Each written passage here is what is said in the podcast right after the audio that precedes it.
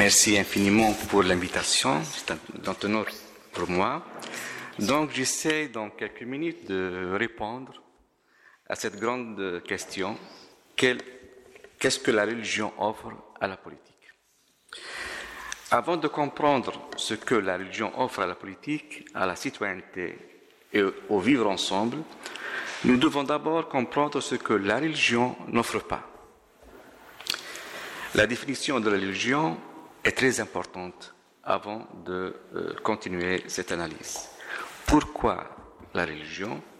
À quoi sert la religion? Quelle est sa mission et son rôle dans la société? À mon sens, la nature et la mission de la religion sont avant tout éducatives. Aider l'homme à atteindre une maturité humaine et spirituelle à réaliser et actualiser le potentiel de son humanité et de sa sainteté.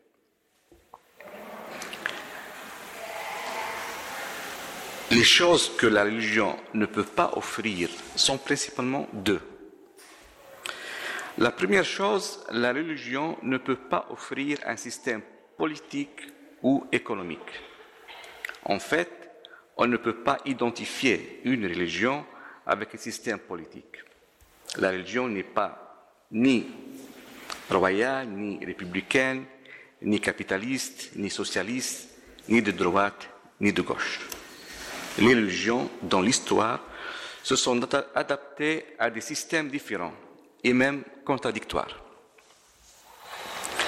Le Coran parle, par exemple, de la consultation, shura, en tant que valeur sociale, dans deux versets mais n'explique pas comment ce principe peut être appliqué. Le Coran parle aussi de l'aumône obligatoire, zakat, comme forme de solidarité sociale, cependant insuffisante pour la construction d'un système économique. L'absence d'une théorie politique ou économique dans le Coran n'est pas un signe de faiblesse ou de manque, mais plutôt une manifestation de la miséricorde divine et de la liberté humaine. C'est un signe de flexibilité qui permet aux croyants de survivre au changement historique. Les croyants évaluent et critiquent à bien des égards tous ces systèmes.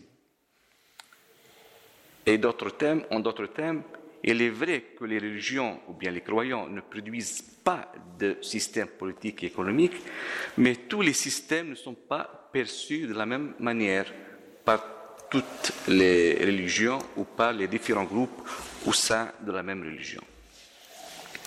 Aujourd'hui, le système démocratique semble être le système le plus juste dont nous disposons pour nos sociétés contemporaines à condition qu'il y ait une conscience populaire qui exige et applique des règles démocratiques.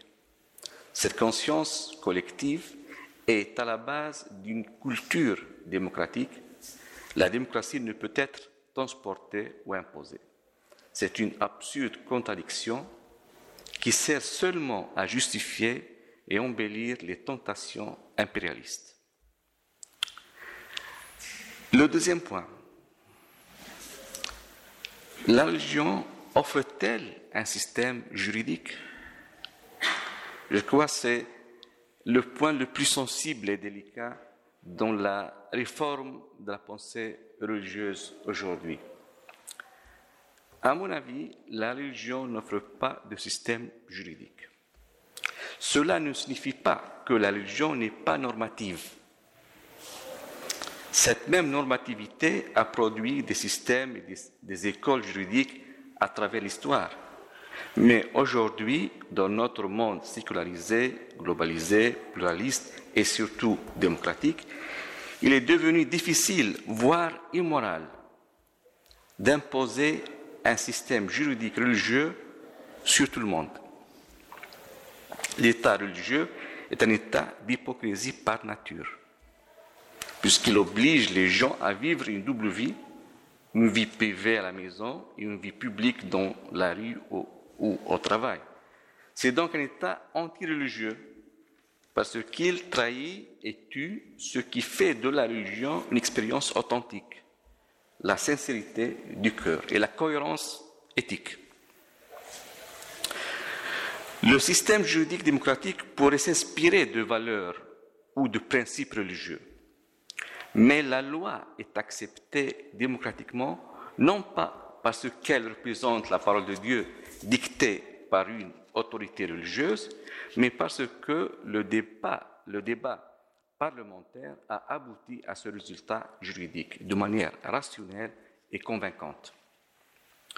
Le débat démocratique est le seul moyen pour résoudre le conflit d'interprétation qui dépasse la sphère des opinions religieuses pour inclure toute la citoyenneté plurielle, religieuse et non religieuse.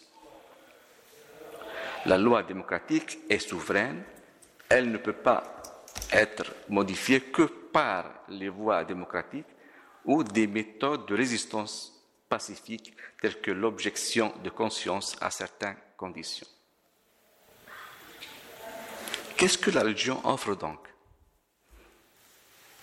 Donc, n'offre pas un système politique ou économique, un système juridique c'est pratiquement exclu, ou bien très problématique.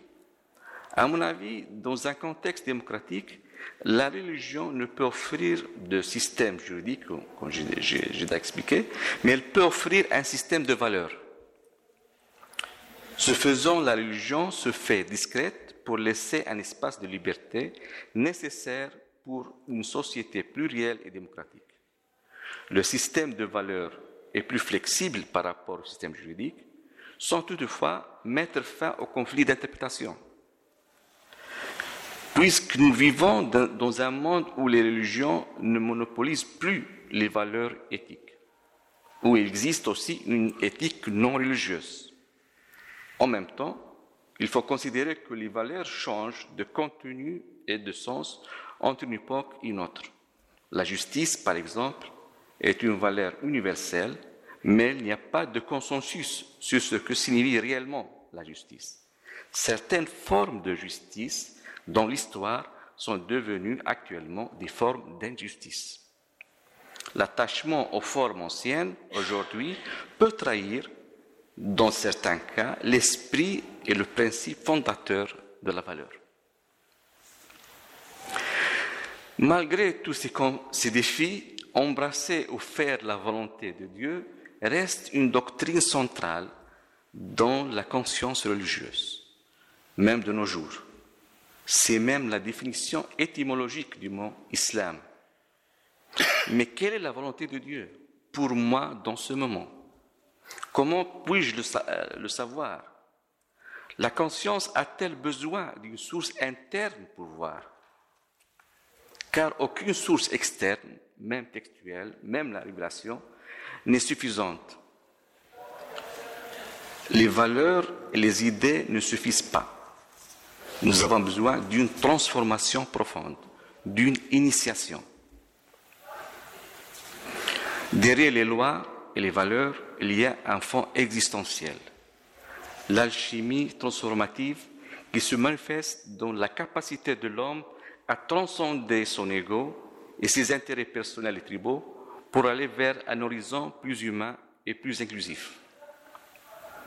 Sans transcendance, la tendance ici, c'est pas seulement la transcendance divine, mais la transcendance humaine de l'ego, c'est euh, vivre Dieu d'une manière euh, religieuse et spirituelle. Donc, sans transcendance, l'immanence n'a aucun sens, l'immanence des valeurs, l'expérience vécue des valeurs, ou bien les lois ou plutôt la transcendance est une condition pour la mise en œuvre des, valeurs. Ce travail intérieur est religieux par excellence. Aucun parlement ou gouvernement dans le monde ne peut le faire. Pour cette raison, la mission éducative de la religion n'est pas simplement un discours de valeurs normatives, sinon nous revenons au même problème du discours juridique. Le noyau de la matière est la transformation de l'âme qui purifie l'intention et rend la conscience plus éveillée et attentive à toute forme de violence et d'injustice. Sans ce travail intérieur, les valeurs et la loi perdent de leur crédibilité et de leur efficacité. La question de la droiture de conscience est fondamentale pour le discours éthique, mais la mission éducative de la religion ne se limite pas à nettoyer, à éveiller les consciences. Bien plus, elle vise à former une conscience libre et critique. Les religions, qui dans de nombreux cas ont été des instruments de contrôle et de domination, les idéologies d'un pouvoir sacré, peuvent-elles révéler le trésor caché, ce message prophétique critique qui résiste à toutes les formes d'injustice du temps C'est ça le défi d'une nouvelle interprétation et compréhension de la mission religieuse de la religion.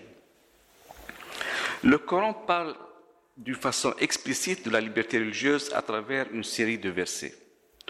Le verset le plus connu, Nulle contrainte en religion. Car une religiosité authentique devrait être libre et convaincue. Sinon, elle n'est rien d'autre qu'hypocrisie ou terreur. Toutefois, ce principe évident a été étouffé, marginalisé, voire renversé pendant des siècles. Comment faire aujourd'hui pour libérer tout le potentiel salvifique de ce principe à 360 degrés, pour être la base d'une conscience à la fois croyante et démocratique Avant les traditions ancestrales, il y avait la rébellion prophétique, la critique prophétique, qui refuse de suivre les traces des ancêtres et remet en question l'héritage des parents. Je cite le Coran, ils disent, il nous suffit de ce, sur quoi nous avons trouvé nos ancêtres. Même si leurs ancêtres ne savaient rien et n'étaient pas sur le bon chemin. C'est la même conscience qui demande, donnez votre preuve si vous êtes véridique.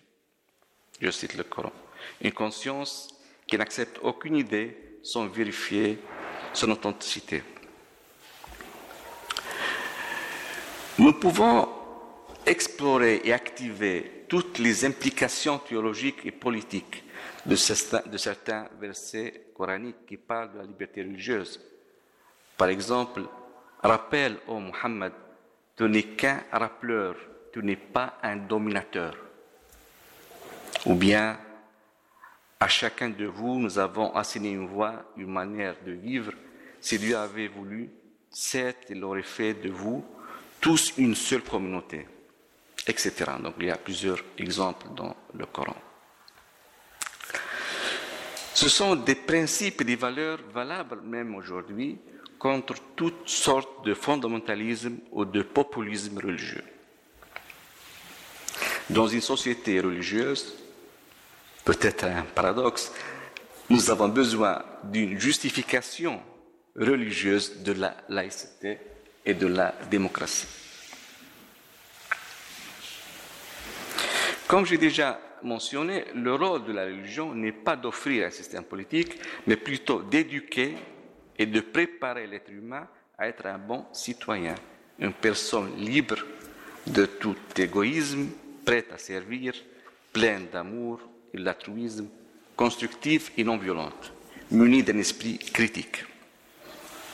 On sait que la religion n'a pas le monopole de ces valeurs, mais peuvent participer. Ce n'est pas la tâche de la politique ni du Parlement, comme j'ai déjà expliqué. C'est une tâche religieuse par excellence.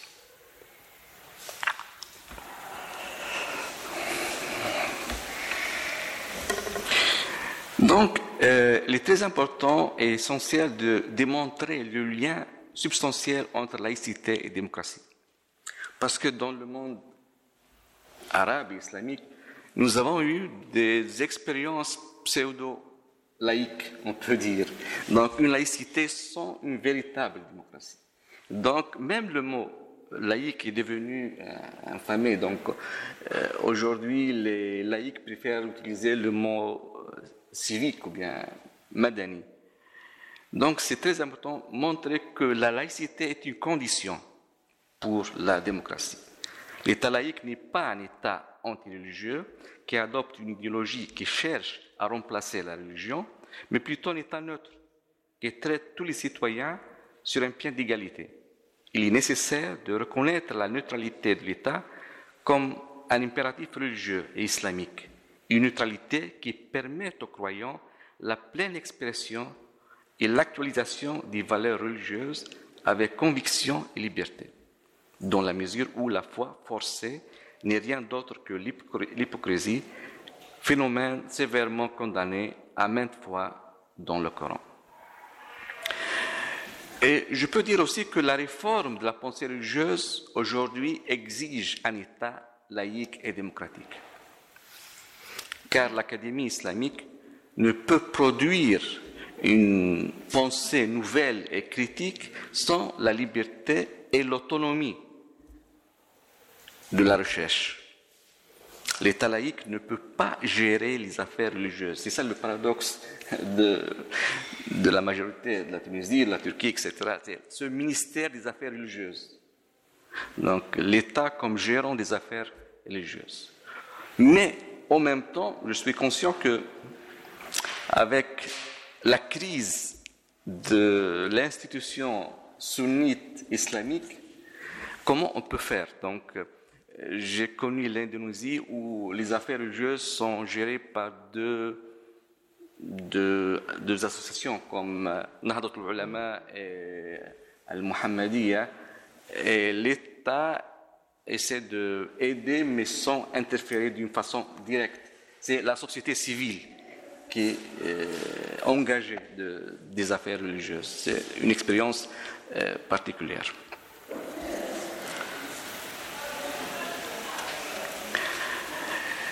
Donc, en conclusion, je peux dire que tout système étatique adopté par les musulmans dans l'histoire a été un système humain. Et toutes les interprétations de la charia sont des efforts humains qui peuvent faire l'objet de critiques et de réformes, sachant que certaines formes historiques peuvent être considérées dépassées et remplacées euh, par des nouvelles formes plus fidèles aux valeurs fondamentales. Notons que les textes dits clairs dans le Coran, le plus souvent sont des cas pratiques liés à un contexte historique donné. Ceci nous amène à dire que l'unique chose claire et solide dans le texte sont en réalité ses valeurs mêmes et non les exemples conjoncturels. Donc c'est la révision radicale de deux concepts herméneutique du Coran, Al-Muhkam et Al-Mutashabih. Donc Al-Muhkam, les textes clairs, on peut dire les références de base. Et Al-Mutashabih, les textes ambigus. Donc dans la pensée traditionnelle, les textes clairs sont considérés, euh, euh, ils ont été dogmatisés, on peut dire considéré comme absolu. Donc c'est le risque de transformer la loi en un credo religieux absolu. Donc euh, la nouvelle pensée islamique, et peut-être avec Khaled Abou Fadl en particulier, euh, on essaie de transformer d'une façon radicale euh, ces concepts. Donc ce qui est clair et représente une référence d'interprétation sont les valeurs de base. Donc la miséricorde, la justice, la solidarité, etc. Les applications historiques sont sont ambiguës, parce qu'elles sont liées à des circonstances particulières, à des contextes euh, historiques. Et la fidélité formelle à ces formes dépassées par l'histoire, c'est une trahison valeurs. on ne peut pas être fidèle aux valeurs et en considérant en même temps que les formes sont des formes absolues et inchangeables. Donc peut-être dans les débats euh, tunisiens euh, actuels sur la réforme de la loi de l'héritage, euh, c'est ça le point plus, plus sensible.